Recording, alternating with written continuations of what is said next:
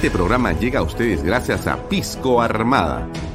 Un pisco de uva quebranta de 44% de volumen y 5 años de guarda. Un verdadero deleite para el paladar más exigente. Cómprelo en bodegarras.com y recuerde, tomar bebidas alcohólicas en exceso es dañino. PBM Plus, alimento para adultos con HMB proteínas, vitaminas y minerales con HMB.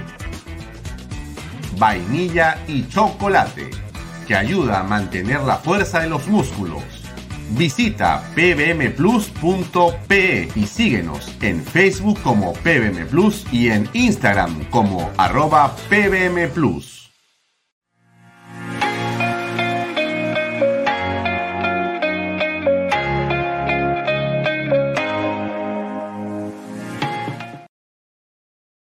Bienvenido a la familia Sarcleti. Contamos con más de 20 años construyendo momentos especiales en más de 21 establecimientos ubicados en Lima y provincias.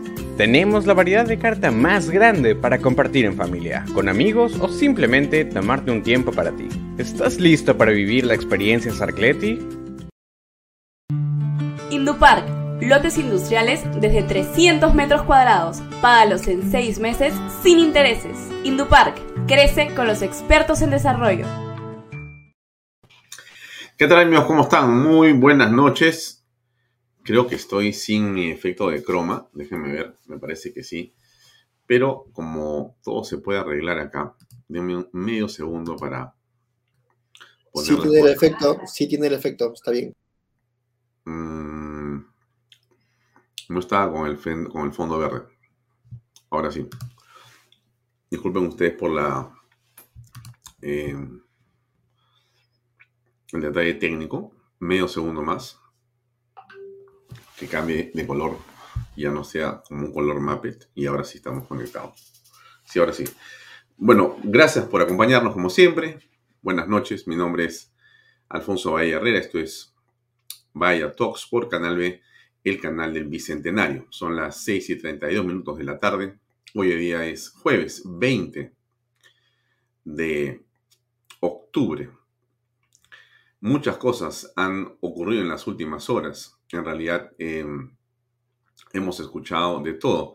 En principio, y desde aquí, reiteramos lo que dijimos ayer al inicio de este programa, nuestra solidaridad con Philip Butters, el periodista, el comunicador, el broadcaster Philip Butters por la forma violenta en que eh, se ha eh, cortado la señal y la transmisión que venía haciendo desde su empresa a través de la radio.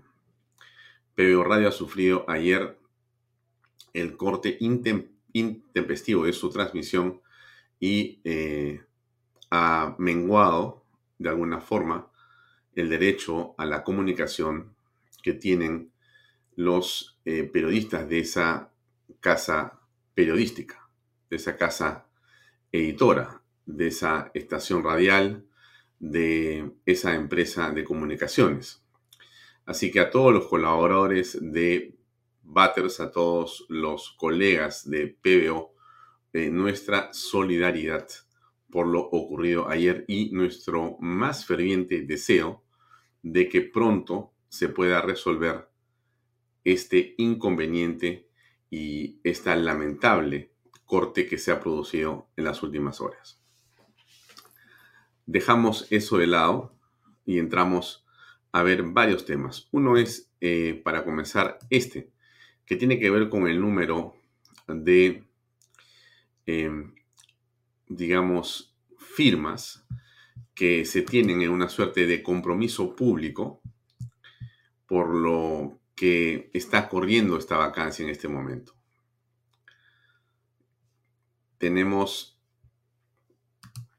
57 congresistas que han firmado la moción de vacancia hasta el día de hoy a las 5 y 30 de la tarde. No sabemos si esto ha aumentado, eh, pero por lo menos están los nombres de esas personas y em, nos parece que se van sumando. Faltan, como ustedes saben, 30. Número bastante difícil, para algunos número imposible, pero igual les eh, comentamos que está así. Y eso es bueno saberlo a estas alturas. El día de hoy vamos a tener una conversación in extenso con eh, Javier González Olaechea. Ustedes conocen perfectamente, es un filósofo, es un PhD, es un especialista en politología. Es eh, un hombre que tiene una versación sobre el derecho, sobre la república, sobre el poder, sobre los estados, sobre el derecho internacional, etc. De manera que nos va a poder orientar y guiar en torno a lo que ha sido esta carta enviada eh, por el presidente de la República a la Organización de Estados Americanos, lo que ha significado el discurso, mensaje de anoche del presidente de la República, lo que ha sido la respuesta de la OEA el día de hoy, eh, solidarizándose con el presidente de la República del Perú eh, de una manera absolutamente desequilibrada desde nuestro punto de vista. Desequilibrada, es decir, con una ausencia de prudencia, de ecuanimidad y, por cierto, de justicia, porque no han tenido a bien leer o entender o escuchar los argumentos de el Congreso de la República o de la Fiscalía de la Nación, entre otros. En realidad, este tema, solamente déjenme dar mi punto de vista por un segundo.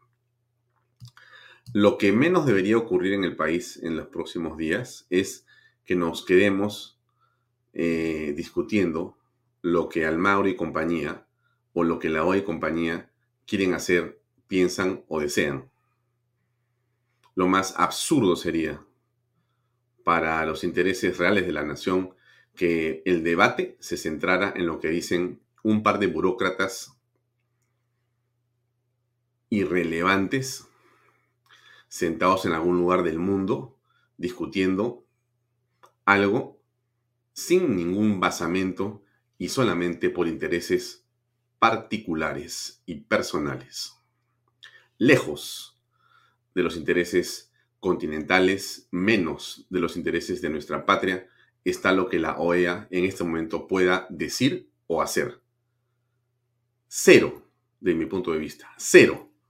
O sea que a ese, eh, digamos, organismo internacional, déjenme decirlo desde mi punto de vista, como le digo yo, bien valdría tirarles un portazo en la cara, porque yo creo que de nada sirve lo que puedan opinar, porque esa opinión, lo han demostrado el día de hoy, no viene con un juicio eh, reflexivo, con invocación de alguna manera o forma, sino aparecen dándole la razón a Pedro Castillo, solidarizándose. Y tú no puedes solidarizarte con una persona que tiene abiertas seis investigaciones fiscales, seis carpetas fiscales, y bueno, con todo lo que ya conocemos de Pedro Castillo, que parecemos eh, radio viejo, repitiendo y repitiendo y repitiendo lo mismo, em, siendo esto que repetimos la esencia de la inconducta presidencial. ¿Por qué digo esta, esto de la inconducta presidencial? Porque el presidente de la República, en lugar de, digamos, acercarse hacia alguna de las instituciones, llámese Congreso de la República o Fiscalía de la Nación o cualquier otra, para poder contestar, aunque sea una de las 190 pruebas que se han eh, elaborado y se han logrado reunir en torno a estas seis carpetas fiscales, ha decidido hacer lo que ha hecho desde el principio que comenzó esta investigación. Desde el principio. Ha hecho algo que ha sido siempre lo que ha coronado su característica en esta defensa de Pedro Castillo, de él y de su esposa. Es ir a la fiscalía con la misma respuesta categórica. ¿Cuál es? Vengo a decir que no voy a decir nada. En la estrategia de Pedro Castillo y de sus abogados, de mi punto de vista, absolutamente equivocada y creo que catastrófica para Castillo, salvo que sea culpable, salvo que sea culpable. Lo único que ha logrado esa estrategia es levantar las sospechas hasta el infinito. Y en todo caso, confirmar las sospechas. Porque si había dudas, la forma en que Castillo ha reaccionado y manejado su silencio es absolutamente delator. No se puede entender bajo qué circunstancia el señor presidente de la República, en lugar de acercarse a las instituciones que corresponden para dar su opinión, para dar su versión de los hechos, dado que según él son falsos, en lugar de hacerlo, lo que ha hecho todo el tiempo es decir, guardo silencio, guardo silencio, no declaro. ¿Cómo es posible? El día de hoy, solamente para darle un brochazo, algo sí pasó que me parece muy interesante. Dentro de ese, digamos, enjambre de opiniones eh, bastante, eh, digamos, eh, subjetivas, bastante amicales y más bien con olor a compadrazgo de los amigos del embajador Forsyth en la OEA. Al margen de esas opiniones, o además de esas opiniones, como digo yo, amicales y de compadrazgo, apareció sí en Estados Unidos eh, Ned Price, que dijo lo siguiente. Es necesario la rendición de cuentas para un sistema democrático. ¿Quién es Ned Rice? Es el portavoz del Departamento de Estado norteamericano. Dijo, estamos siguiendo la crisis. ¿Qué significa que Estados Unidos diga es necesario el rendimiento de cuentas en un sistema democrático? Porque eso es el meollo de todo. Porque la OEA puede venir acá a tomar pisco sour, a comer tiradito, arroz con pato, irse seguramente a mi barrunto, lo que quieran. Pueden hacer en el Perú, si se mueran un poco más, van a negar cuando hay sol, van a poder correr olas a la Costa Verde. Pero lo que no van a poder resolver es eso que dice el señor Ned Price. No van a poder resolver ese enigma de la rendición de cuentas. Cuando le digan al presidente de la República, sinceramente yo dudo que tengan la capacidad para poder decirle algo al señor Castillo, porque entre Pisco Sour y Pisco Sour no creo que puedan tener la capacidad para poder organizar ningún tipo de visita, sino una que sea simplemente para cumplir ya un designio que traen desde allá, ¿no es cierto? Pero fíjese usted lo que le voy a decir. ¿ah? Entonces, si ellos vienen acá y dicen rendición de cuentas y le dicen a Castillo, ¿cuál es tu rendición de cuentas? Lo evidente y lo claro es que no hay tal situación. Pero Castillo no rinde cuentas. Pero Castillo no da la razón de nada de lo que hace. Él es un monarca. El monarca de Perú se llama Pedro Castillo Terrones. Rey y reyesuelos a su alrededor hacen lo que les da la gana. Nombran a quien quieran, sacan a quien quieran, gastan lo que quieran, dicen lo que quieran, despotrican con quien quieran, son capaces de lucubrar cualquier barbaridad, porque ahora resulta que los abogados del señor Pedro Castillo se han dedicado a calumniar y a denunciar ante la DEA de los Estados Unidos a la fiscal de la Nación en una maniobra que simplemente a estas alturas es nauseabunda. Y eso que están haciendo tiene como único propósito el de obstruir la justicia. ¿Qué cosa dice Ned Price para que el señor Pedro Castillo sienta eh, que le corre de repente una gota de sudor por la espalda? Dice, es necesario la rendición de cuentas para un sistema democrático. Una, dos, tres, cuatro, cinco, seis, siete, ocho, nueve, diez palabras. Diez palabras, presidente Pedro Castillo. Es necesario la rendición de cuentas para un sistema democrático. Usted, señor Pedro Castillo, no sabe lo que es rendición de cuentas. Usted no rinde cuentas. Usted esconde las cuentas. Usted construye sus propias cuentas. Usted lo que hace es engrosar las cuentas de usted y sus amigos. Según la teoría de la fiscal de la nación. O sea, usted, señor Pedro Castillo, es el jefe de una organización criminal. Eh, ¿Qué cosa fue lo que dijeron, lo que dijo el conductor de CN que estuvo por acá hace algún tiempo y que viene lanzando una serie de mm, comentarios duros con respecto de lo que pasa en el país? Se los pongo un ratito para que ustedes mismos escuchen lo que eh, dijo el señor de Rincón. Y que le sigan el juego en la Organización de Estados Americanos. Es insólito. Se lo repito, Pedro Castillo, revise la historia reciente de Venezuela con Maduro, con Hugo Chávez, donde se pidió un sinfín, un sinnúmero de veces la aplicación de la Carta Interamericana, con Nicaragua. Y no se hizo. ¿Sabe, sabe usted lo grave que es la situación de Venezuela, lo grave que es la situación de Nicaragua y no se llegó al punto y usted está pidiendo esto porque se le está diciendo que es un corrupto y lo están investigando? Mire, presidente Castillo, se lo voy a decir de otra forma, como yo hablo de claro. Sea hombrecito y demuestre, demuestre que de todo lo que se le señala y se le investiga, no es culpable. Si tiene los elementos en la mano, demuéstrelo. Y después de eso, meta preso a aquellos que han mentido, meta presos a aquellos que han mentido en su contra. Porque un artículo que le da impunidad no quiere decir que se esté desestabilizando su gobierno. No es un caso, no son dos, no son tres, no son cuatro, no son cinco, son seis, son siete investigaciones en su contra, presidente Castillo. Si de las siete usted es inocente, déjelos, déjelos seguir intentando y demuéstreles usted ante el Congreso, con sus abogados, con todo el proceso de ley, están equivocados, que están cometiendo un delito, entonces después meterlos presos. Pero hacer este ridículo, pedir que se active la Carta Democrática Interamericana, ¿a razón de qué? ¿O qué? Ahí está usted gobernando.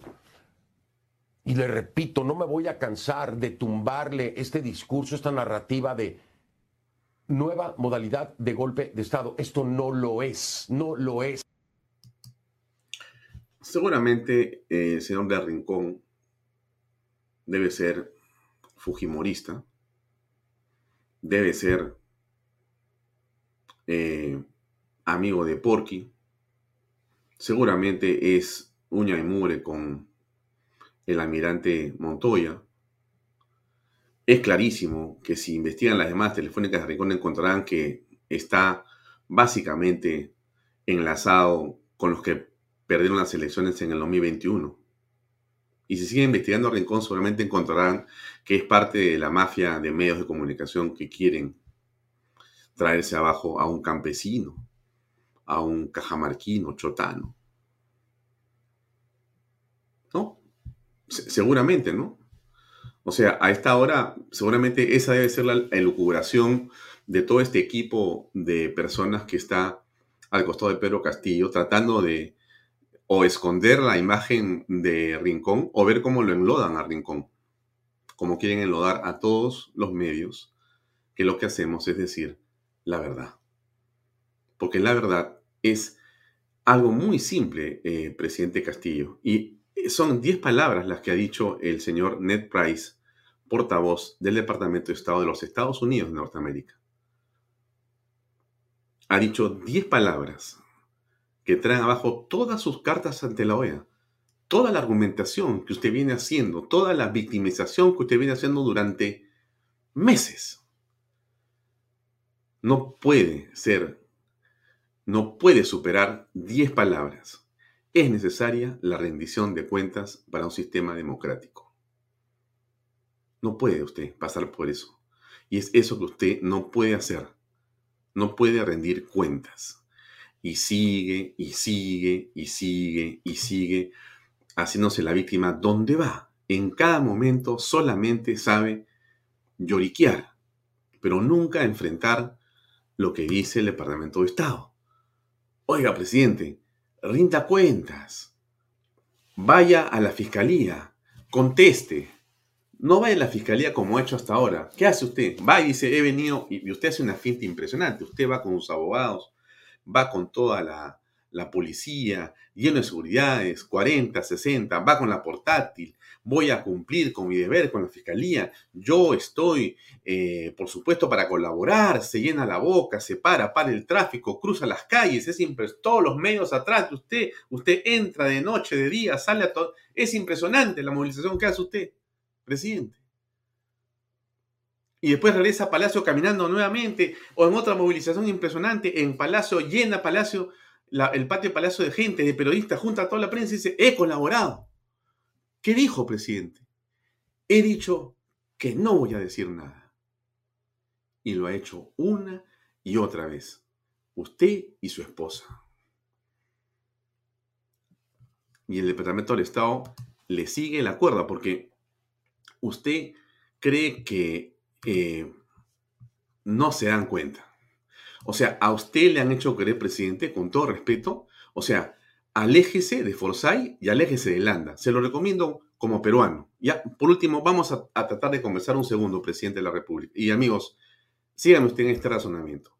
Vamos a tratar de darle un consejo a este hombre, no para que se salve, por lo menos para que con dignidad se entregue. Mire, aléjese de sus abogados. Aléjese de los inútiles y mediocres marqueteros que se le han acercado en las últimas horas. Mande a desaparecer a Forsyth y a Landa. No puede usted aceptar, Pedro Castillo, no puede usted aceptar la barbaridad que ha hecho el canciller de ir a la Santa Sede, al lado del Papa, conversar unos minutos con el secretario de Estado de la Santa Sede, señor Piero Parolín.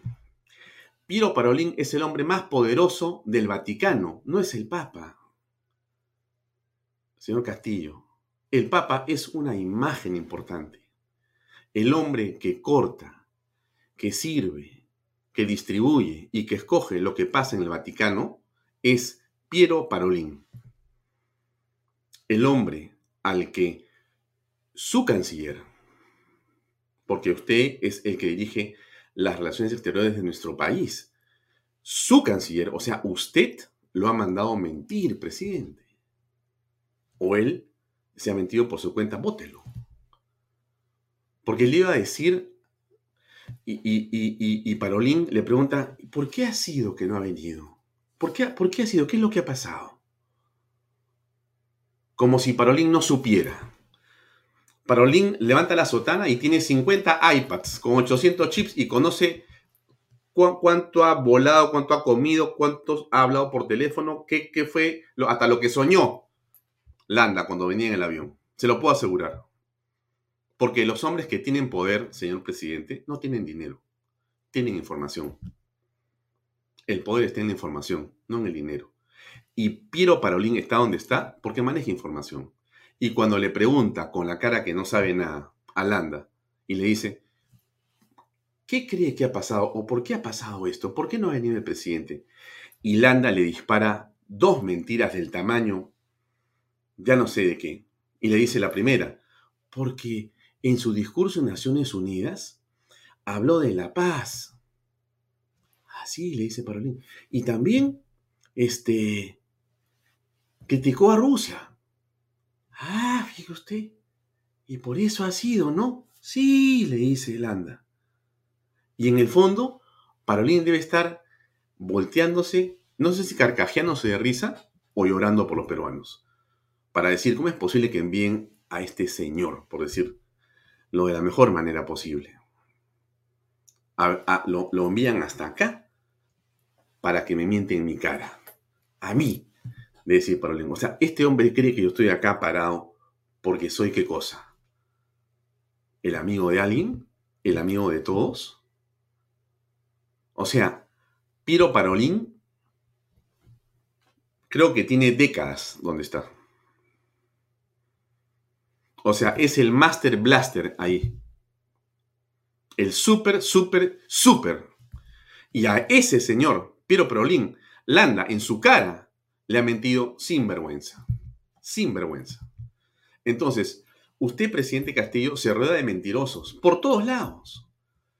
Porque claro, cuando la cabeza eh, marca una pauta, todo es igual. Cuando la cabeza es incapaz de eh, ordenar, yo acepto que usted no, no conozca, inclusive que no entienda. Pero hay principios básicos, fundamentales, esenciales. El basamento moral no es una cosa que se aprende en la universidad, ni siquiera en el colegio. El basamento moral se aprende en la casa. No hay que, ir, no hay que ser de familia de apellido, ni blanco, ni negro, ni chino. No, usted se equivoca completamente. Una persona en la esencia tiene que ser moralmente correcta, decente. Porque, porque uno viene al mundo para ser decente, correcto, tiene familia, tiene hijos, engendra una familia para desarrollarla en funciones de los valores fundamentales de los seres humanos. Y cuando postula un cargo y cuando representa, tiene que cuidarse aún más porque su representatividad es y tiene una enorme, digamos, potencia y fuerza. Usted no lo sabe, parece. Entonces lo que nosotros apreciamos con Castillo es simplemente la suma de las barbaridades, una tras otra, tras otra, tras otra y tras otra, lleno de gente que le o lo hace mentir o le dice que mienta o lo alienta a mentir o le dice cállese la boca día que no sabe nada. Barbaridad tras barbaridad. ¿Qué dijo Castillo hoy día en la mañana? ¿No? Porque este, flema le sobra. Pretender llegar al gobierno si no hubo el respaldo o no hubo el voto popular. En ese marco el pueblo lo sabe, las autoridades lo conocen y creo que si ha habido un espacio de, de una equivocación, de algún error, están a tiempo de rectificarse. Pero desde acá los convoco para sentarnos a conversar y mirar el país. Eh, entiendo de que mm, hay un cierto sector que están en un error. No se puede eh, impulsar un golpe de Estado eh, manipulando, en todo caso politizando a otro poder, como es el del espacio del Ministerio Público, y otras personas que se ha vuelto se ha vuelto monótono. Todos los días se habla de Pedro Castillo, de las faltas, de los errores, se habla de, acusaciones, de denuncias, de testigos, de colaboradores eficaces. Basta. O sea, es un, es un tema trillado. Eh, eh, yo creo que eh, empecemos a ver al país qué cosa necesita, qué cosa, qué, qué cosa necesitan los niños, qué cosa necesitan los jóvenes, qué necesita la población garanticemos la alimentación, garanticemos la seguridad, garanticemos la educación, la salud a, nuestros, a, nuestro pueblo peruano. Una última consulta, se ha generado hace unos días... Eso es un poco lo que dice eh, Pedro Castillo hoy en la mañana, ¿no? Después de haber dado su discurso ayer. uno escucha a Pedro Castillo y no faltará, porque somos así, los peruanos somos eh, muy inteligentes, muy perspicaces, pero a veces somos muy inocentes, muy inocentes. Mayores y jóvenes.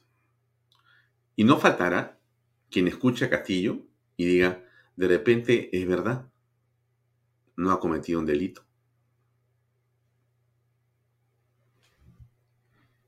Yo cuando escucho a Castillo, ¿saben lo que pienso? Yo pienso en Alejandro Toledo. Pienso en Alejandro Toledo. Y en la cantidad de veces que él decía que era un santo. Que era un santo. Eh, me viene a la cabeza las veces en las que en los últimos tiempos hemos escuchado santificaciones de gente que estaba en las cumbres del poder. No me puedo olvidar de Susana Villarán de la Puente. No me puedo olvidar. ¿Cuántas veces nos ha hecho en cámaras? ¿Cuántas veces? No, no, no, yo no, no. ¿Y se acuerdan ustedes cómo tenía un coro al costado? Ese coro, ¿dónde está ahorita? No se olvide, ¿no? De todas maneras, ¿dónde está ese coro? No está al costado de Castillo. Está al costado de Castillo. Al costado de Boluarte. Pero ese coro, ¿no? Aplaudía y decía, lo que pasa es que tú eres fujimorista, tú eres aprista, tú eres corrupto, tú, tú tienes sangre en el ojo, tú eres así, tú eres asá, castañedista, eres todo, eres todo. Pero aquí realmente no puedes tú poner una opinión sobre la señora Susana Villarán de la Puente, porque eso es tener una ojeriza con ella. ¿Se acuerdan ustedes? Ustedes se acuerdan, porque tienen que acordarse. Tienen que acordarse. Entonces no me digan, por favor, no, no, no, no, no vayamos a ese lugar, ¿no? De pensar de que, oye, mira, no, mira la, mira la cara de buenito. Es difícil con los medios de comunicación dentro de Palacio de Gobierno por una conferencia eh, a los medios extranjeros. ¿Hay algo que decir sobre ello? Conocen y creo que... No, o sea, lleva a su periodista de Canal 7 para que le haga esa pregunta. O sea, la indignidad a la que se tiene que prestar este joven reportero el presidente no resiste que... Me gustaría ver a Marcial Vilela, a ver que se lo lleve a Marcial Vilela, pues. Yo mandaría a tres o cuatro reporteros, dentro de los cuales metería a Alfonso Bahía Mato, para que lo acompañe a bajar y que se deje preguntar. A ver si él hace lo que dice o practica lo que dice el señor eh, Ned Price. Es necesario la rendición de cuentas para un sistema democrático. O sea, si no quieres rendir cuentas al Congreso y a la fiscalía, pues te sientas con periodistas independientes y contestas. No, prefiere estar haciendo esto. Eh, y si ha habido un espacio de, una equivocación, de algún error, están a tiempo de rectificarse. Pero desde acá los convoco para sentarnos a conversar y mirar el país. Eh, entiendo de que mm, hay un cierto sector que están en un error. No se puede eh, impulsar un golpe de Estado eh, manipulando, en todo caso politizando a otro poder, como es el eh, del espacio del Ministerio Público, y otras personas que se ha vuelto se ha vuelto monótono. Todos los días se habla de Pedro Castillo, de las faltas, de los errores, se habla de, acusaciones, de denuncias, de testigos, de colaboradores eficaces. Basta. O sea, es un, es un tema trillado. yo creo que empecemos a ver al país qué cosa necesita, qué cosa, qué, cosa necesitan los niños, qué cosa necesitan los jóvenes, qué necesita la población. Garanticemos eh, la alimentación, garanticemos la seguridad, garanticemos la educación, la salud a, nuestros, a, nuestro pueblo peruano. Una última consulta. ¿se Ahí está, es, esa es la respuesta permanente del presidente de la República en el mismo sentido. ¿Qué habla sobre la prensa? De que vaya en contra de los medios dentro del Palacio voy a corregirle inmediatamente. Eh, nosotros somos respetuosos de la libertad de expresión, los medios de información, de comunicación, y si se ha dado algunas cosas que no es propio de, nuestro espacio, desde el mismo despacho, y se han generado eh, al margen de estos, mm, no solamente pido la disculpa, sino también ver de qué manera podemos mejorar esta situación. Sinceramente, sinceramente, no, no veo, yo no le veo al presidente salida, pero bueno, él va a insistir con el tema de la OEA. Ha estado hoy día eh, seguramente feliz porque debe estar, no sé si feliz o muerto de risa, ¿no? En el sentido de que, bueno, pues después de como los hemos tratado en Lima, cuando han venido, les hemos hecho hasta una este, conferencia, la creo que 54 de la OEA o algo por el estilo acá, gastando millonadas nosotros para que estos, estos 10 burócratas inútiles a hablar acá tonterías, porque han venido a hablar tonterías, han regresado a su sitio y desde allá tienen que pagarle con una declaración diciendo que se sexualizan con él. O sea, es evidente lo que estamos viendo, evidente. Una con otra. Le están pagando un favor a Pedro Castillo. ¿Cómo estará comprometido el país con estos señores? ¿Cómo estará comprometido? ¿Qué tipo de compromisos indignos estaremos suscribiendo nosotros por lo bajo en este momento. Tenemos todo el derecho a sospechar. No se pronuncia sobre Nicaragua, sobre Venezuela, sobre Cuba, O sea, aquí hay eh, situaciones aberrantes con respecto a los derechos humanos y la democracia en América Latina. Y la OEA no respira por ahí. Pero su amigo Castillo le manda una carta y en el acto dice que nos solidarizamos. Impresionante, impresionante. Y entonces hablan de golpismo, ¿no? De Rincón dice, pues, usted no puede llamar golpismo. ¿Qué golpismo? ¿Qué golpismo es este? No existe el golpismo. Pero la cantaleta es esa, golpismo, golpismo. Todos los que hablan son golpistas, no ganaron las elecciones, fujimoristas, apristas, pa, pa, pa, pa, pa, pa, pa, pa, pa, pa, de, derechistas, son este, tontería y media, tontería y media. Pero son realmente una red criminal, porque lo que están haciendo ahora con la señora fiscal de la nación, cuando le empapelan tratando de imputarle delitos de narcotráfico, eso ya es, pues, o sea, me ha hecho acordar a lo que pasó con Keiko Fujimori en la campaña de 2016. O sea, le construyeron un castillo aberrante y vergonzoso, que después se supo que había sido perfectamente una elaboración trucada. Y ahora vienen a construir un muñeco para imputarle y para debilitar y para obstruir la justicia, porque es lo que están buscando ellos. Yo le dije, lo dije aquí, lo repito, el enemigo número uno de Pedro Castillo es Patricia Benavides, la fiscal de la Nación. Todas las armas de Castillo están dirigidas contra ella, contra su familia, contra los fiscales, contra las personas que trabajan allá adentro. Todo lo que tiene que hacer Castillo 24 horas al día está hecho para destruir a la Fiscalía de la Nación porque no quiere contestar ni una, ni uno solo de los elementos de convicción. ¿Qué dijo al respecto el jurista eh, Ernesto Blume con respecto de la manera como se están conduciendo estos, digamos, comentarios sobre el papel eh, de la Fiscalía y sobre lo que está haciendo en general Pedro Castillo en su defensa? No, yo creo que esa es una enorme mentira que está utilizando el gobierno para sorprender a la opinión pública, no solamente nacional, sino internacional. El golpe de Estado es arrogarse el ejercicio del poder al margen de la Constitución y de la ley. Y en este caso, lo que está haciendo la fiscal de la Nación es ejercer sus competencias denunciando al presidente por hechos presuntamente delictivos que lo ubican como cabecilla de una organización criminal. Y el Congreso está empezando a investigar la situación. Entonces, esto del golpe de Estado es una mentira eh, enorme, gigantesca, que le hace daño al país y que demuestra la falta de coherencia y de nivel y de probidad y idoneidad de quienes están detrás de esa, de esa argumentación es una mentira, ¿no es cierto? Es una mentira. Pero miren, eh, hay un momento, yo eh, creería, pensaría que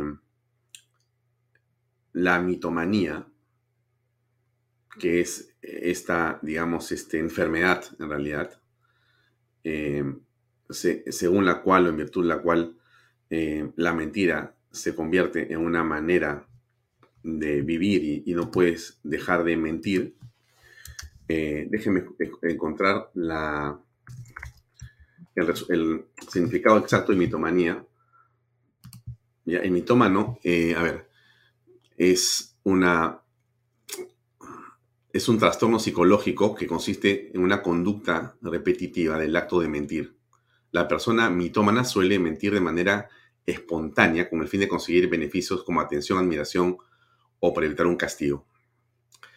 Es evidentemente un trastorno psicológico. Entonces, eh, eso no quita en modo alguno la responsabilidad. Estoy tratando de encontrar alguna explicación, pero este grupo de personas en realidad son unos mitómanos. Es impresionante la cantidad de mentiras que dicen cada minuto de su existencia. Realmente es desesperante. No puedes conversar con una persona así. Nada de lo que te dice es verdad. Miren ustedes, en febrero del año pasado, el 28, 27, el 26 de febrero del año pasado. Miren ustedes este video, a ver si se acuerdan. Pero compañeros, yo reitero hermanos, Jamás podía traicionar a mi pueblo siendo campesino, robarle un centavo al, mismo campesino. Que un maestro le venga a robar al maestro. Que un chacrero le robe al cree.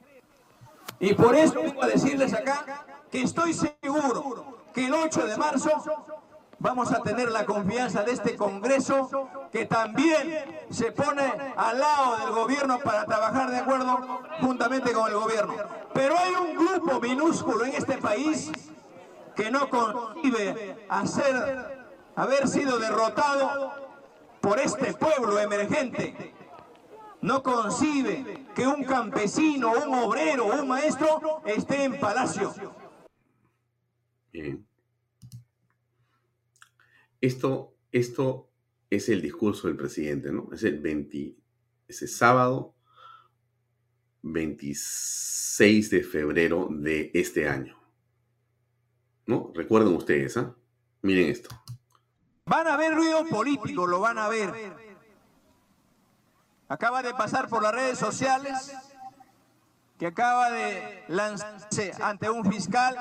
Hay un acta que el grupo de poder económico que pertenece a este sistema, que no quiere que atendamos a los pueblos, ha convencido a una persona de declararse colaborador eficaz con millones de soles convencido y que mañana van a llamar las páginas para querer de una vez por todas demandar una suspensión al, gobierno. Mira, hay un grupo de poder económico que ha pagado millones a una colaboradora eficaz. Hablaba de Karelín López. Esto es en la tarde de ese día. En la mañana ya se sabía por rumores de que Karelín López iba a hablar. Contó lo que contó el día domingo, salió publicado, etc. Se enteró el presidente de esto y salió a decir esto, lo que ustedes han escuchado. Y lo que dice Pedro Castillo es una mentira. No hay grupo de poder, no hay millones detrás él está fabulando, está mintiendo, es un mitómano. Todo lo que dice no lo prueba. ¿Y por qué no lo prueba? Si probando eso salva su cabeza, ¿por qué no lo prueba? Como dice Del Rincón, oye, bien fácil, presidente, usted coja todas las mentiras que supuestamente están diciendo y conviértalas en verdad diciendo las cosas, aclarando las cosas. Nada, es pura mentira. Y así termina. Dar una vacancia a nuestro gobierno yo llamo al pueblo y a la comunidad internacional para que de una vez por todas activemos la Carta Democrática para darle tranquilidad al pueblo peruano. Tenemos que ser respetuosos de la democracia. Tenemos que ser respetuosos del mandato de este pueblo. Tenemos que respetar a la mayoría. Nos quieren hacer ver que somos uno más del montón. Y quieren vincularnos con la familia, quieren vincularnos, se han metido hasta con la dignidad de mi propia familia. Quisiéramos, compañeros, llamar a la tranquilidad desde Madre de Dios. Lo que dice este hombre es impresionante.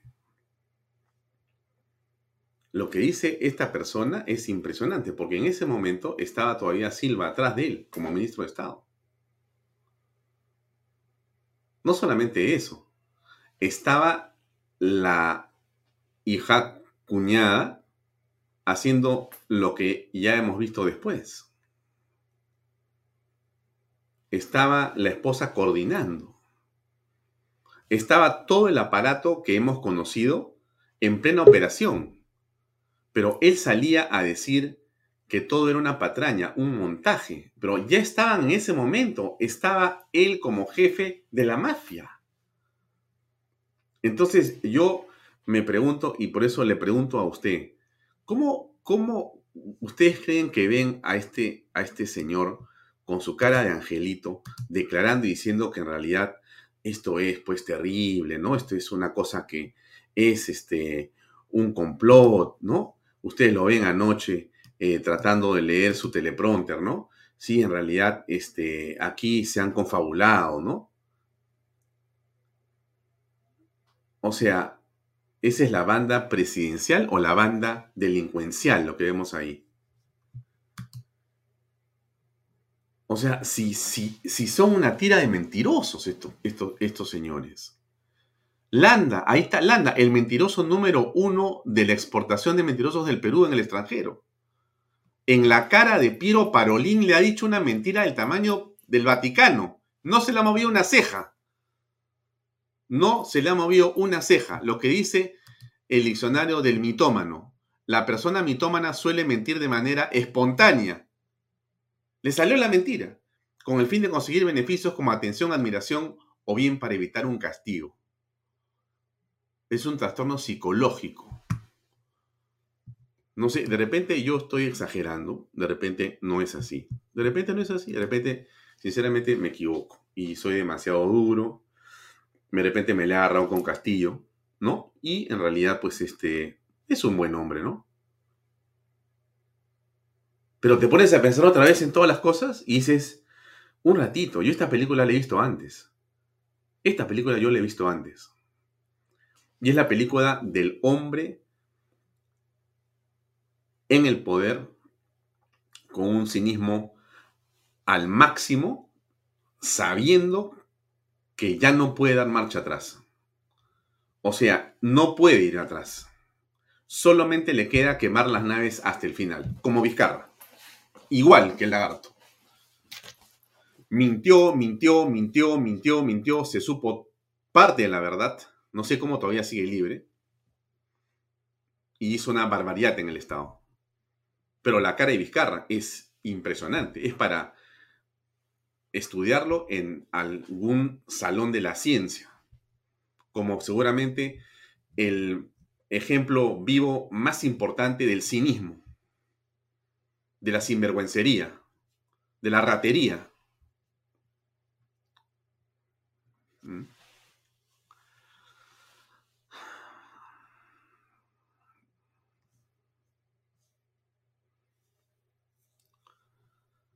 Ver, em, ayer en San Isidro, el alcalde este, Augusto Cáceres declaró persona no grata.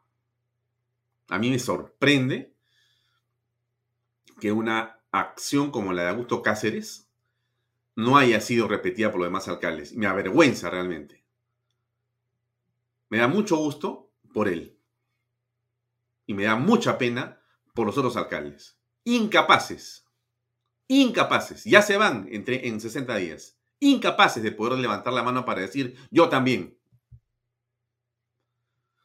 Estuvo un reportero de PBO en las calles de Isidro para preguntarle a la gente qué piensan de esto. Aquí va.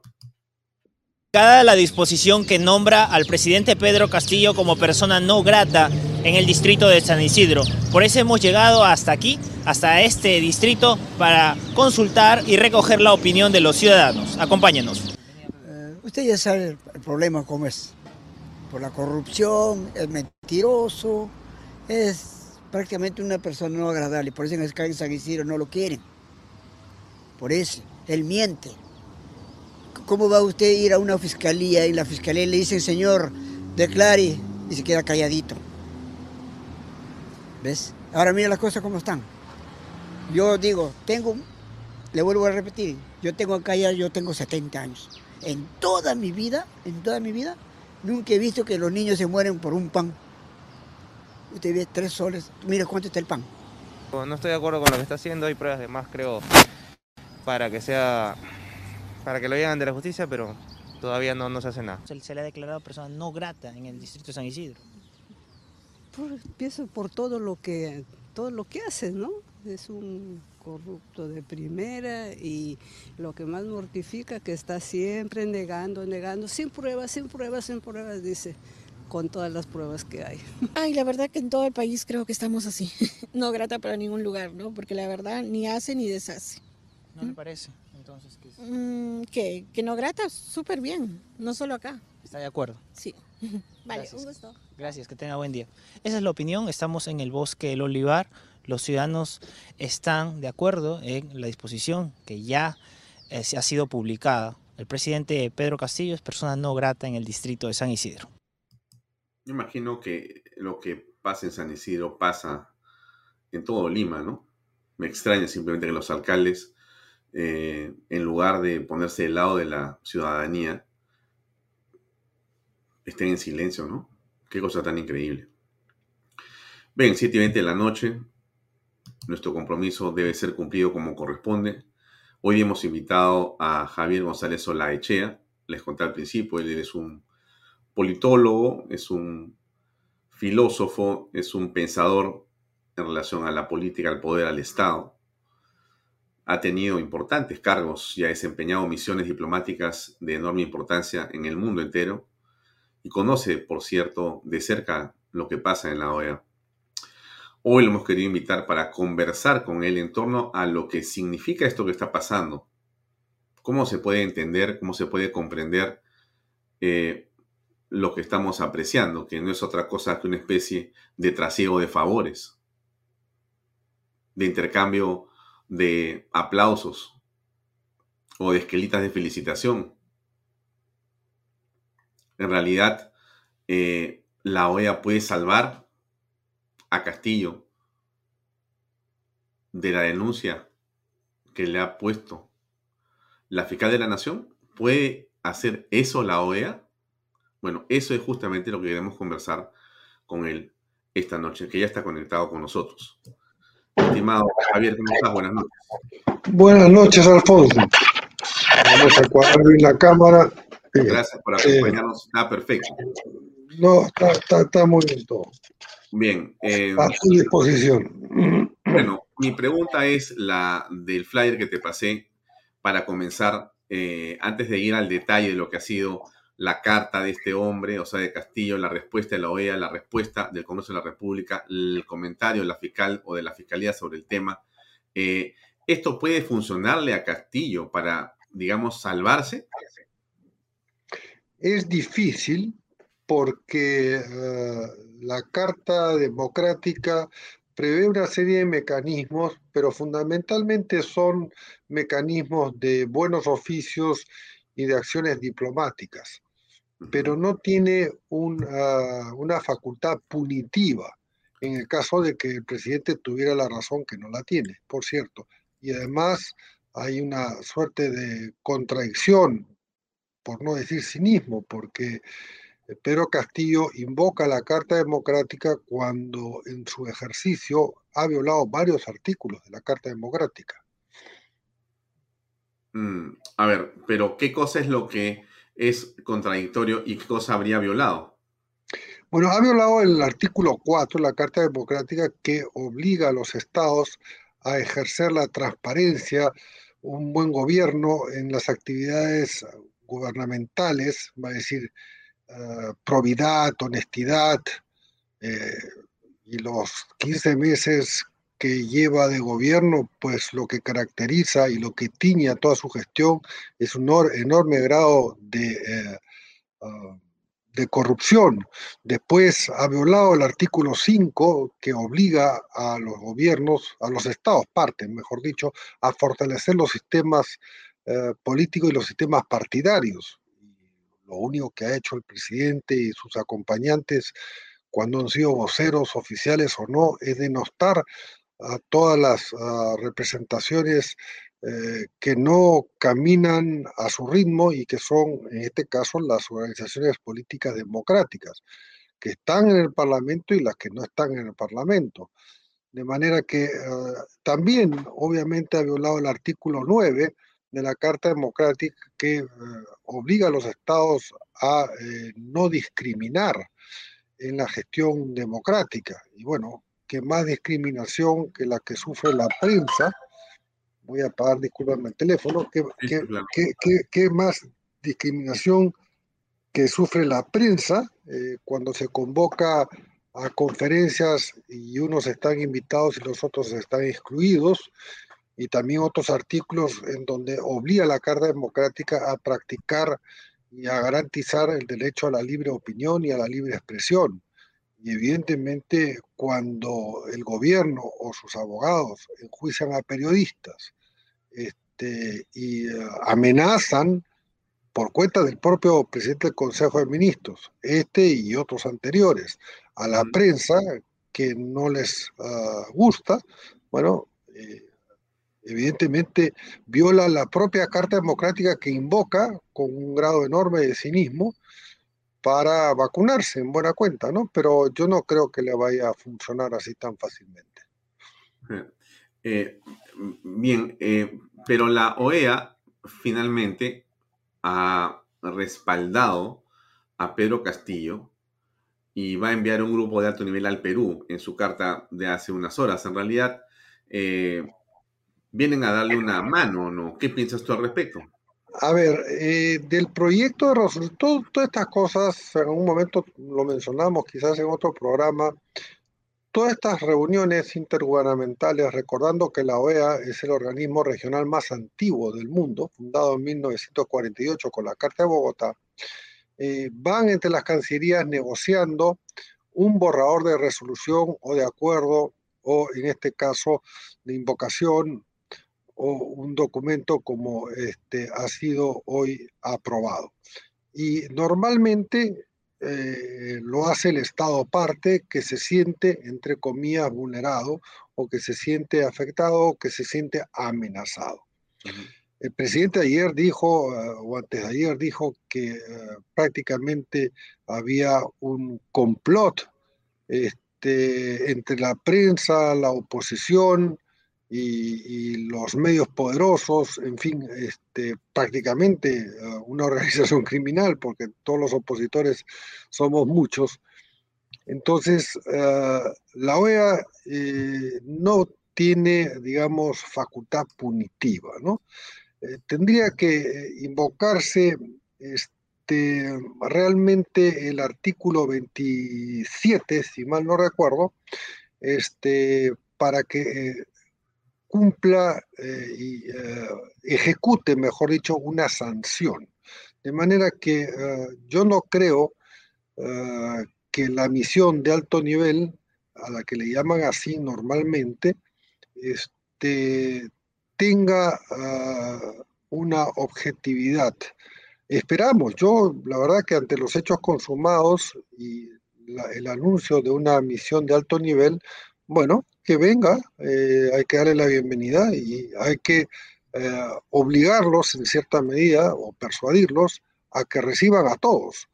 O sea, cuando tenga que contrastar lo que ha, las sandeces que ha dicho el delegado argentino, por ejemplo, este, y el delegado boliviano, pues yo estuve escuchando la, la reunión del Consejo Permanente, y lo contraste contra los documentos cuando se entreviste con la fiscal de la Nación, en donde hay eh, en el expediente de, ah, de, no es acusación, sino de... La denuncia constitucional. La denuncia constitucional con 190 eh, medios probatorios casi, ¿correcto? Este, entonces, bueno, eso es muy serio se han cuidado mucho porque del borrador que circulaba antes suprimieron el cuarto en donde había prácticamente, el cuarto punto donde prácticamente había un repudio hacia la desestabilización, los términos no me acuerdo. Se han cuidado mucho de quitarlo porque no había consenso para aprobarlo. De manera que eh, la OEA es un organismo que tuvo su momento culmine aprobando la Carta Democrática que fue gestada en el Perú a partir de 1995 en la propia casa de Javier Pérez de Cuellar, ah. este, y no como se dice eh, por ahí. Este, y después, ah, bueno, ha sido utilizada eh, ideológicamente, ¿no? Este, ah, imponiendo eh, bellas verdades, omitiendo, omitiendo otras, por ejemplo, eh, en las misiones de observación electoral, yo he participado, he jefaturado cuatro grupos, hace muchos años, por cierto, de observación electoral en Nicaragua, Panamá, Colombia y Guatemala. Este, bueno, muchas veces eh, se omiten cosas, o sea, se dicen medias verdades y se omiten otras. De mm. manera que hay que recibirlos y en todo caso, como puse una nota temprano, a las 7 de la mañana, este, hay que abrumarlos con todas las pruebas que contrastan con lo que ha invocado el presidente en la carta que ha firmado eh, pidiendo esta misión para estabilizar y un llamado al diálogo, diálogo al que se ha negado, por cierto, el presidente. Eh, Javier, sí. Javier, a ver, la pregunta recurrente es, ¿qué tiene que hacer la OEA en el Perú? ¿No es cierto? O sea, ¿por qué nos importaría que venga un grupo de burócratas a conversar si tienen ya una, un preguión, tienen ya una decisión tomada? Mira. vienen de parte, porque ya ellos vienen a solidarizarse con Castillo. Mejor dicho, ya se solidarizaron con Castillo. Entonces ya, en realidad, vienen aquí a hacer una finta para decir que al final de cuentas está mal la fiscal y está mal el Congreso y está bien Castillo. Es lo que va a pasar. Pero vamos a ver. Cuando no Te escucho. van, a, van, a, decirlo en su, en su, en su, digamos, este, manera de escribirlo, pero van a decir en conclusión eso, ¿ya? Desde mi punto de vista, ¿ya? Pero yo te pregunto lo siguiente. Si eso fuera así, si vienen y fuera así, ¿qué tienen que hacer los peruanos o qué tenemos que hacer los peruanos con eso? ¿Va a pasar, va a irse a tirar a un tacho de basura su resolución o su no, no, no, no, va a decir, una misión no concluye con una resolución. Una misión, de este caso, concluye con un informe que eleva al Consejo Permanente, eh, compuesto por quienes han estado hoy sentados eh, en Washington. Y normalmente lo que hace son invocaciones y recomendaciones. No puede imponer absolutamente nada porque es contrario a la propia carta que reconoce la no injerencia este, en los asuntos internos políticos entre estados, menos aún en un organismo intergubernamental. De manera que, ¿cuál es la consecuencia si eventualmente ah, recomienda eh, X asunto? Bueno, veamos qué cosa es lo que recomienda. Si lo que recomienda es que, el es que haya diálogo nacional, bueno, se, se lo ha requerido tantas veces al presidente y el presidente no ha hecho nada y entonces ah, podría realmente convocar un diálogo nacional. El punto está es que con quién dialogas, con un presidente que está, a ver, no, yo, acusado de todo tipo de delitos. Javier, esto es política, no, es... Correcto. Este, entonces, entonces, quiero, quiero que hablemos de política un ratito de la siguiente manera, déjame plantearte el tema así. Lo que necesita Pedro Castillo es ganar tiempo. Cada minuto que pasa es un minuto de fortalecimiento. Cada minuto que él sigue en el gobierno es un minuto más de latrocinio, de colocación de puestos públicos, de fortalecimiento de su red criminal. Cada minuto que pasa. Entonces, lo que está haciendo en el caso de la OEA es ganar tiempo. Un día, dos, tres, una semana, quince días, un mes más. No, no, no, Alfonso, porque eh, no, eh, creo que no, no, porque independiente de lo que vaya a tomar el tiempo conformar no solamente la comisión de alto nivel, las autoridades competentes, en este caso el mismo Poder Ejecutivo, el Poder Legislativo, la misma Fiscalía, pueden ir tomando decisiones. A decir, el Congreso no se va a paralizar porque la OEA está conformando una comisión de alto nivel o porque está tomándose un vuelo. A decir, el Congreso... No te, no te equivocas, te equivocas. Te explico por qué. A ver, cuéntame. Porque el día de hoy, todo el debate, ayer y hoy, ha sido solamente la OEA. Perdóname, todos los congresistas están sentados, uno hablando en favor, en contra. La fiscal hace su comunicado, todos interpretan, nosotros hablando del tema. ¿Y dónde pero, está? pero ese es el día de hoy, pues, este, porque obviamente era importante escuchar lo que sucedía en Washington. Pero mañana eh, creo que está citado el el canciller de la República eh, y se va a ver una moción de interpelación, si mal no recuerdo. De, censura. De censura por el tema de Piero Parolín, por la mentira. correcto. correcto. Entonces, es probable que mañana lo censuren. O sea, mientras en Washington siguen pensando a quiénes van a designar, porque esas son negociaciones, este, hoy, claro, hoy todo el mundo habla de esto y lo cierto, bueno, inclusive he estado en varios medios y seguiré estando este, un par claro, tú eres el más buscado el día de hoy.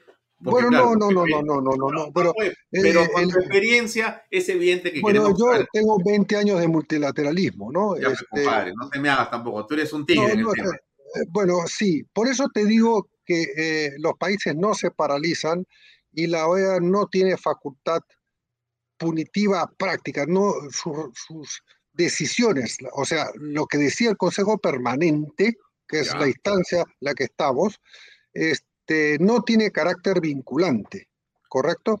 O sea, no es la Corte Interamericana que ah, falla y el Estado parte, en este caso el Perú, tiene que cumplir, guste o no guste, lo que resuelva.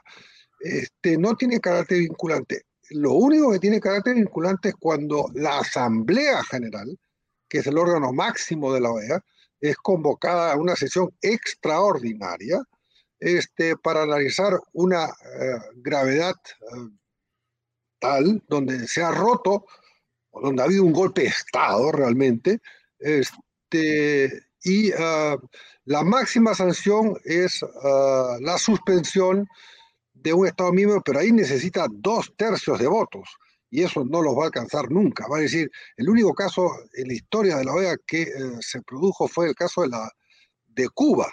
Y cuando se lo quiso, cuando quisieron reinventarlo, o mejor dicho, reincorporarlo, Cuba se dio el lujo de decirle no me da la gana y no estoy. Igual que Venezuela, que en la práctica es miembro y no es miembro, y Nicaragua ni asiste y sigue haciendo lo que le da la gana. Eh, entonces yo digo, eh, no va a llegar ese punto en donde algo que pueda resolver la OEA en la instancia en la que estamos nos pueda afectar en el diario vivir. Más bien, yo creo que es una oportunidad, aunque evidentemente me disgusta por el carácter cínico de la carta este, y las falsedades que contiene que dirigió Castillo y su canciller al secretario general. Este, bueno, es un hecho que viene la comisión y hay que atorarla eh, con documentos fehacientes, con hechos eh, de conocimiento público, y, ahí está la invocación al final de uno de los embajadores de que eh, tenía que reunirse, reunirse, con todos los sectores. Esto quiere decir no solamente pues con el Congreso de la República y con la Fiscalía, sino que con representantes de las organizaciones civiles y también con, con expertos. Eh, hay un antecedente, hay un antecedente parecido. En 1992, yo lo guardo en mi archivo eh, ah, periodístico, cuando vino la misión Watson. Alexander Watson era subsecretario de Asuntos Hemisféricos de los Estados Unidos y habíamos ah, quienes nos oponíamos por el 5 de abril, por razones democráticas, a la convocatoria del Congreso con, constituyente democrático. Y vino la misión Watson y se reunió con este, algunos exponentes de la, exponentes de mucho decir, de la oposición. Está mi, fotografía con Watson conversando hace 30 años de esto. O sea que eh, ese es el único precedente que hay. Y sin embargo, a final de cuentas, lo que primó fue eh, la realidad, es decir, continuó el gobierno este, de Fujimori, que tuvo sus lados oscuros y sus lados claros, y la OEA no pudo hacer nada, cierto que encausó eh, la salida hacia el Congreso Constituyente Democrático, pero nada más que eso. Aquí no va a venir la OEA a decir que tenemos que, porque eso ya ni siquiera el gobierno lo sostiene, este, encaminarnos hacia un proceso constituyente, solamente un afiebrado delegado argentino, boliviano, en este caso hoy colombiano, podría sostener una cosa así. De manera que yo no le tengo ningún temor, este, creo que hay que tratarlos con cortesía, como siempre, eh, y con respeto, pero también creo que hay que empapelarlos y este, de manera que eh, podamos equilibrar un poco las fuerzas de la verdad frente a la mentira y al cinismo sistemático. ¿no? Mm. Yo te preguntaría, eh, estimado Javier, desde tu punto de vista, ¿cuáles han sido las mentiras más notorias, más evidentes en la carta enviada por el presidente a la OEA?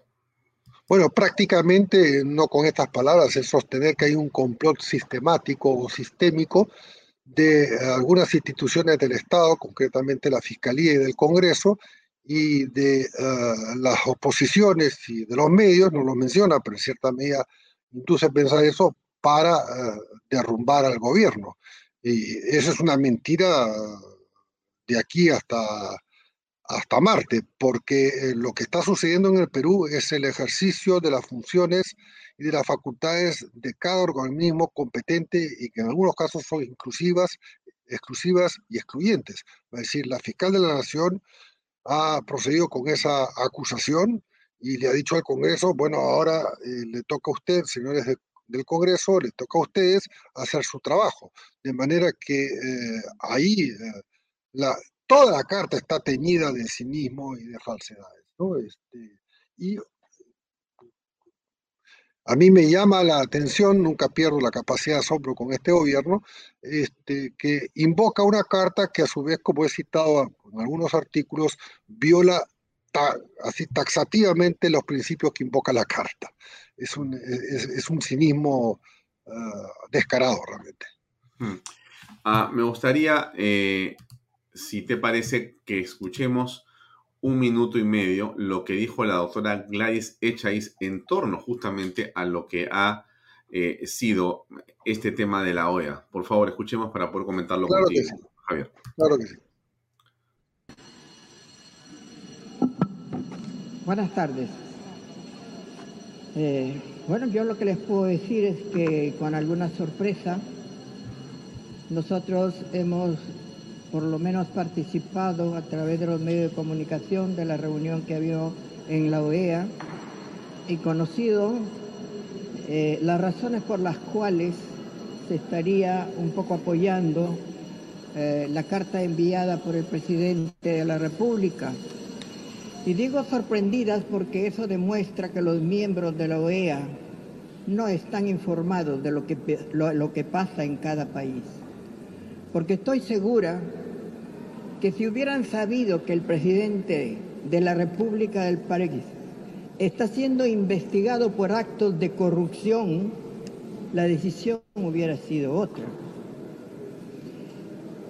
Y no en la forma de que él dice, que se ha hecho en una especie de contubernio entre Fiscalía y Congreso, porque cada cual ha trabajado en sus propios espacios de acuerdo con los procedimientos que las leyes peruanas establecen y el Congreso de la República esperó pacientemente el resultado de esa investigación a efecto de reforzar el conocimiento de los hechos que ya se tenían a través de los medios de comunicación y de las versiones que habían dado colaboradores eficaces respecto a la conducta del presidente, de su entorno, de sus allegados.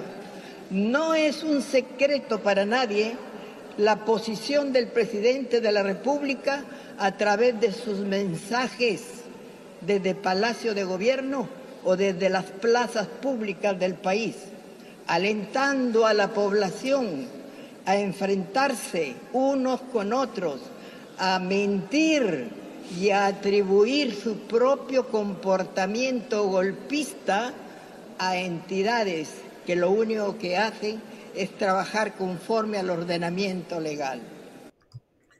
¿Qué opinas, estimado Javier? Lo suscribo plenamente, ¿no? Este, es una manera muy clara de expresar no solamente la disconformidad respecto al actuar del presidente eh, eh, escribiendo eh, esta carta y solicitando esta misión. Ahora, yo voy a subrayar algo que no le va a gustar a mucha gente. Cuando eh, el artículo 17 y el artículo 18 de la carta este, establece la facultad que los estados miembros este, invoquen la carta y soliciten un auxilio, por así decirlo, para el fortalecimiento democrático porque se ven amenazados, ahí hay que hacer dos distinciones. Uno es un derecho, va a decir, y si uno es coherente con lo que sostiene, bueno, el derecho le asiste al gobierno. Pero claro, el gobierno no es el Estado. El Estado está conformado por el Poder Legislativo, por el Poder Ejecutivo, por el Poder Judicial y todos los organismos con carácter constitucional. El Estado, en buena cuenta, desde el punto de vista filosófico, somos todos, ¿correcto? Entonces, eh, ahí hay una manipulación, un uso este, perverso de, eh, del lenguaje para invocar en nombre del Estado peruano cuando parte del Estado peruano es la Fiscalía quien lo está acusando. Mm. Ahora, me quiero referir al cintillo que está abajo y que tiene que ver con la opinión de Estados Unidos en relación a lo que está pasando acá. Ned Price es el eh, vocero del Departamento de Estado y ha dicho, es necesario la rendición de cuentas para un sistema democrático, cosa que Castillo no ha hecho. Bueno, ¿qué implicancia tiene esto, Javier? Bueno, eh, es clarísimo. Va decir, eh, se refiere, me parece, al punto 5 o 6 de rendición de cuentas este, de la Carta Democrática, lo expresa en otra manera. Va a decir, ¿qué es lo que le está diciendo el delegado de los Estados Unidos al Perú y concretamente al gobierno Castillo? Usted no rinde cuentas de nada, ah, no rinde cuentas de sus actos porque calla y, va a la fiscalía o ante la autoridad que lo cite y no, no contesta ninguna pregunta cuando está siendo investigado cuando la prensa le requiere este, afirmaciones o negaciones o puntualizaciones respecto a hechos de su gestión, eh, sean de carácter, digamos, que involucren a la, a, la, a la corrupción o no, el presidente se va por las ramas. Cuando le piden resultados respecto a las obras que prometió hacer, también elude la respuesta. Es decir, la rendición de cuentas es un principio que ah, digamos, es, es, parte de un principio de buen gobierno. Le está diciendo concretamente al presidente, rinda usted cuentas. ¿Ante quién? En este caso, ante la fiscalía que tiene que responder. Mm. Ahora, eh, frente a esto que está ocurriendo, hay otras voces en el concierto de América Latina que señalan una posición distinta de la OEA. Y es el caso de Bukele, ¿no es cierto? Dice él, que se arrepiente de haber confiado en la OEA, a la que denunció de proteger a delincuentes. Él es el presidente de El Salvador, ¿correcto? Sí, correcto. Bien. Bueno, es, es, cierto, es cierto porque la OEA ha protegido eh, no solamente a delincuentes, sino a que ha obligado a estados parte a entregarles dinero, a indemnizar a familiares de terroristas, este, en el caso del Perú, confesos. Va decir, el Perú ha tenido, porque claro, sufraga una parte del costo ordinario de la OEA, este, que pagar e indemnizar a terroristas eh, que fueron liberados en su momento en la gestión de, este, del señor García Sayán, para decirlo con todo, con, nombre y apellido. De manera que eh, la OEA sí ha protegido este, a delincuentes y, ah, bueno, yo en este momento no podría con nombre propio decir a quién protege este, como delincuente, pero evidentemente se hace de la vista gorda de muchos, de, muchas violaciones y eh, de muchos delitos que eh, ocurren.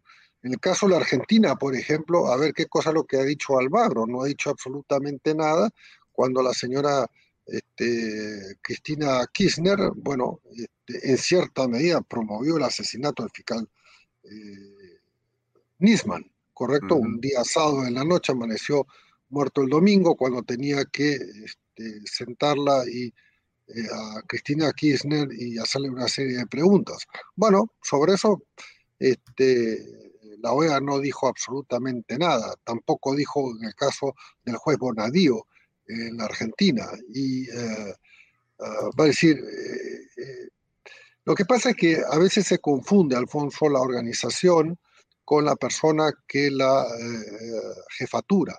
Y en este caso el señor Almagro este, no solamente no da la talla, sino que ejerce en muchas situaciones una suerte de, vandalismo ideológico, ¿no? Este, o sea, no, no, no, no, no, no llamó la atención, por ejemplo, sobre los estadios de, vandalismo en el caso de Chile hace tres años, ¿no? No, no, no, los condenó. Este, y muchas otras situaciones, ¿no? Eh, el señor Almagro realmente este, va a pasar a la historia como ah, el peor de los secretarios generales que ha tenido la OEA por lejos. Hmm. Ahora, eh, para ir cerrando, este, Javier, quiere decir que aquello que pueda dictaminar finalmente la OEA en la no Dictamina, no dictamina. La recomendación, la opinión, la exhortación, ¿no es cierto? Esa exhortación, obviamente no vinculante, como has dicho tú, en modo alguno, es básicamente una declaración y punto. Es básicamente un informe en donde van a exhortar, donde van a hacer recomendaciones y eventualmente pueden facilitar, enviar facilitadores de diálogo entre el gobierno y eh, las oposiciones, en este caso eh, con la entidad pública que lo acusa, que es el Ministerio Público. Pero yo me pregunto, ¿cómo podría este, fomentar un diálogo entre acusado y acusador? Este, eso es un imposible fáctico, pues entonces, por eso yo no le tengo ningún temor, al contrario, estoy comenzando a ver el lado positivo de que vengan para contarle las verdades crudas y reales. Yo, yo tengo otra impresión. Yo tengo otra impresión. A ver, dime tú qué te parece esta teoría. Yo creo que en el eh, proceso y en la estrategia del gobierno, lo que están haciendo con la OEA es un paso fundamental. Aun cuando no es vinculante y es meramente declarativo, sin embargo, es justamente eso. Es una declaración que le va a dar la razón al gobierno de Castillo. No importa lo que diga el Congreso, no importa lo que las evidencias muestren. La comisión viene con un predictamen, viene con una preconcepción y viene ya con una declaración construida básicamente por Forsyth y sus amigos y Almagro. Eso ya está hecho. Y como bien dices tú, con experiencia, en realidad eso eh, podrá ser una declaración, pero no tiene mayor trascendencia aparentemente. No, Sin embargo, no tiene, efecto directo. Efecto. Sin embargo, tiene un efecto para mí fundamental, que es justamente una opinión de un organismo internacional, que puede servir como un argumento político al momento de dar un golpe de Estado. Y decir, como me querían hacer, como me querían hacer a mí daño, como me quería la prensa, Javier González Solaechea, Alfonso Baella y todos los demás, me querían traer abajo, entonces yo, con esta opinión, ya, los metí presos a todos y ahora estoy sentado acá y la OEA dice, bueno, carambas. Ese es un imposible fáctico y jurídico. Primero, claro, es un imposible fáctico porque para poder ejecutarlo tiene que estar previsto eh, eh, las circunstancias tienen que estar previstas en la Constitución. Y entonces, sí, claro. No, o, sea, o, sea, pero, a ver, este, Vizcarra tenía un tribunal constitucional a favor. Antes de ayer leímos las declaraciones de la expresidenta del tribunal. No, no, no. Él da un golpe de Estado y después viene una lavada de manos del Correcto, correcto, pero apoya a las Fuerzas Armadas. Hoy por hoy las Fuerzas Armadas no van a apoyar jamás un golpe de Estado y menos de alguien que este, está siendo ah, investigado por serias, serios indicios. para un segundo, exactamente lo que tú has dicho, eh, pero así es como que estuviera escuchando otra vez la misma frase, pero tú no la has dicho. La he escuchado toda la semana anterior al golpe de Vizcarra. La misma frase. Las Fuerzas Armadas no están, es más, yo he hablado y me han dicho que de ninguna manera. Y pa la foto.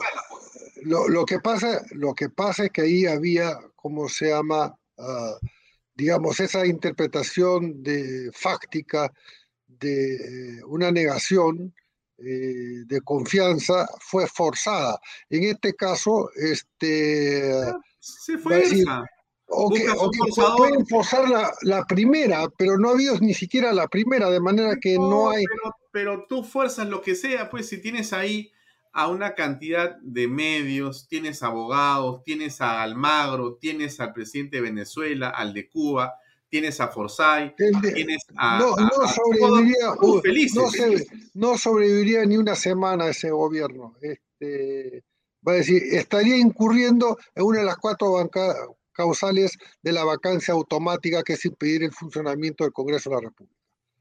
Eh, no, yo creo que no este, por más que le calienten la cabeza. Este, Tú sabes que vienen cambios en las Fuerzas Armadas, ¿no es cierto? Sí, claro, en octubre. Este, ¿No tú crees que no pasa nada?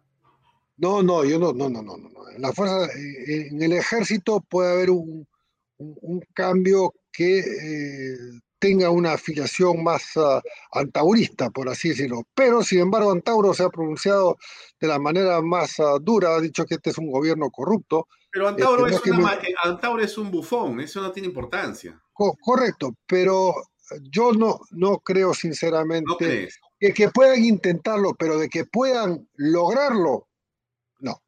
Que pueda durar una semana, tres, cuatro, cinco días. Mira, pero mira, que yo, yo, Dios, Dios cómo es, ¿no? ¿Qué pasa? No, no, no, creo, Alfonso, puede ser que me equivoque, pero. No, pues, o sea, yo no estoy diciendo que adivines tampoco. Lo que, me estoy, lo que pasa es que me estoy acordando, te escucho, y es como que he hecho un flashback y he dicho, pero esta frase la he escuchado exactamente igual. Y yo decía, a ver, pero Vizcarra tenía pues, un enorme, a ver, desde el punto de vista de los, ¿cómo te voy a decir? De, la, de, de, los hechos de las encuestas, Vizcarra tenía pues una enorme aceptación. el presidente creo que está en un dígito o en 20%, un poco más, este, pero eh, no se sostiene, va a decir, un golpe de Estado. Eh, la misma OEA se, vería como se llama. Tengo mi carta de la OEA firmada por todos los países. Tengo mi carta. No, es que esa carta no va a decir lo que tú crees que va a decir, Alfonso. Vas Perdóname, ¿lo está diciendo ya, Javier? ¿Lo acaba de decir? Eh, una cosa, una cosa es lo que ha resuelto para que venga una misión y otra cosa es el informe de la misión. El informe de la misión. entonces tú guardas la esperanza que cuando venga la misión y cuando todos le digan en, digamos, la Fiscalía del Congreso que la cosa es distinta, ellos van a decir, ah, disculpen señores, no había escuchado, tienen razón. No, no, no, no, no, Ellos vienen, ellos vienen con una agenda y con una voluntad, obviamente, o vendrían con una voluntad, eh, digamos, para eh, hacerle juego en pared al gobierno.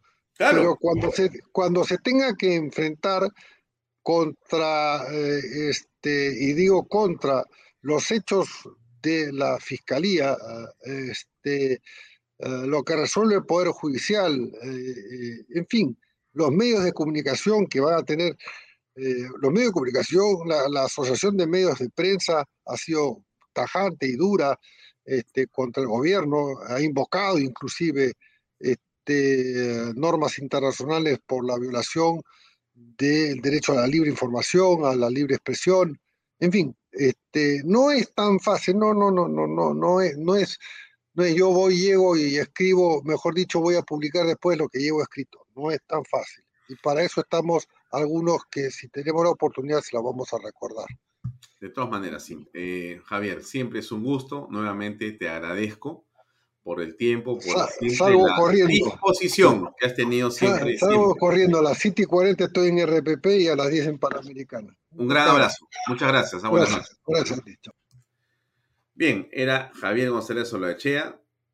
Ya ustedes han escuchado su posición, mi pregunta, mi presagio y mi visión de esta jugada que está haciendo el gobierno. Esta no es una jugada de un movimiento. Esta es una jugada que tiene como ocho movimientos adelante. Y para mí lo único que están buscando acá es el papel. El papel que diga, efectivamente, lo están tratando mal, pobrecito Castillo, no hay un debido proceso, es todo, ¿no? Para que él justifique lo que sea. Exactamente que, no sé, no sé si cerrar los medios de comunicación, no sé, porque puede ser que con eso justifique la cerrar medios de comunicación pero es evidente lo que estamos viviendo hoy y lo que vamos a vivir. Quizá me equivoque, pero yo cada día pienso más como Jenny Vilcatoma. Así es. ¿Y saben por qué? Porque el tiempo juega siempre en favor de Pedro Castillo. Y usted lo sabe perfectamente. Y ese tiempo no está en favor de la democracia, sino de la dictadura. Y lo estamos dejando pasar. Lo dejo ahí. Gracias por acompañarnos. Mañana a las seis y media en punto, aquí en Vaya Muy buenas noches. Este programa llega a ustedes gracias a Pisco Armada. Un pisco de uva quebranta de 44% de volumen y 5 años de guarda. Un verdadero deleite para el paladar más exigente cómprelo en bodegarras.com. Y recuerde, tomar bebidas alcohólicas en exceso es dañino. PBM Plus, alimento para adultos con HMB. Proteínas vitaminas y minerales con HMB. Vainilla y chocolate, que ayuda a mantener la fuerza de los músculos. Visita pbmplus.pe y síguenos en Facebook como pbmplus y en Instagram como arroba pbmplus.